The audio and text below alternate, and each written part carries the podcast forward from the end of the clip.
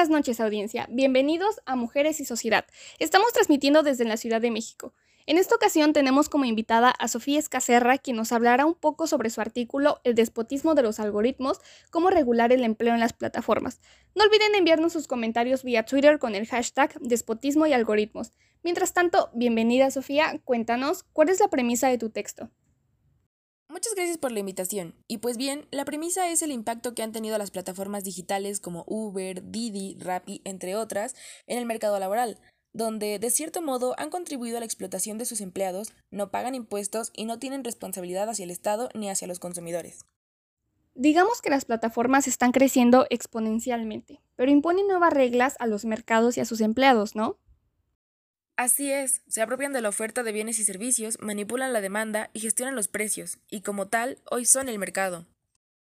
Y en cuanto a la relación entre los empleados y trabajadores, ¿qué nos puedes decir en concreto? Entre ellos, hay una relación de dependencia encubierta, donde no hay protección de ninguna ley laboral hacia el empleado. Además, se les califica con base en ponderaciones y no se les da derecho a réplica si es que fue por situaciones imprevistas e imposibles de controlar. Su éxito o fracaso depende del algoritmo.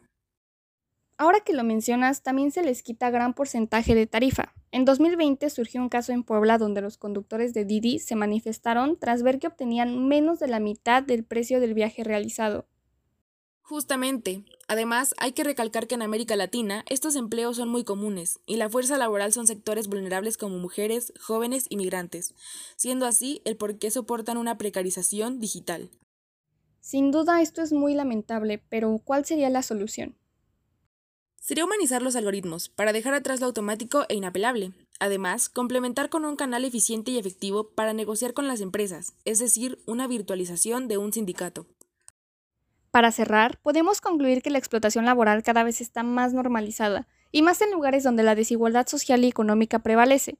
Las personas solo quieren un salario para cubrir sus necesidades básicas a cambio de trabajos injustos, y por supuesto que las grandes empresas no dudarán en aprovecharse de estas condiciones.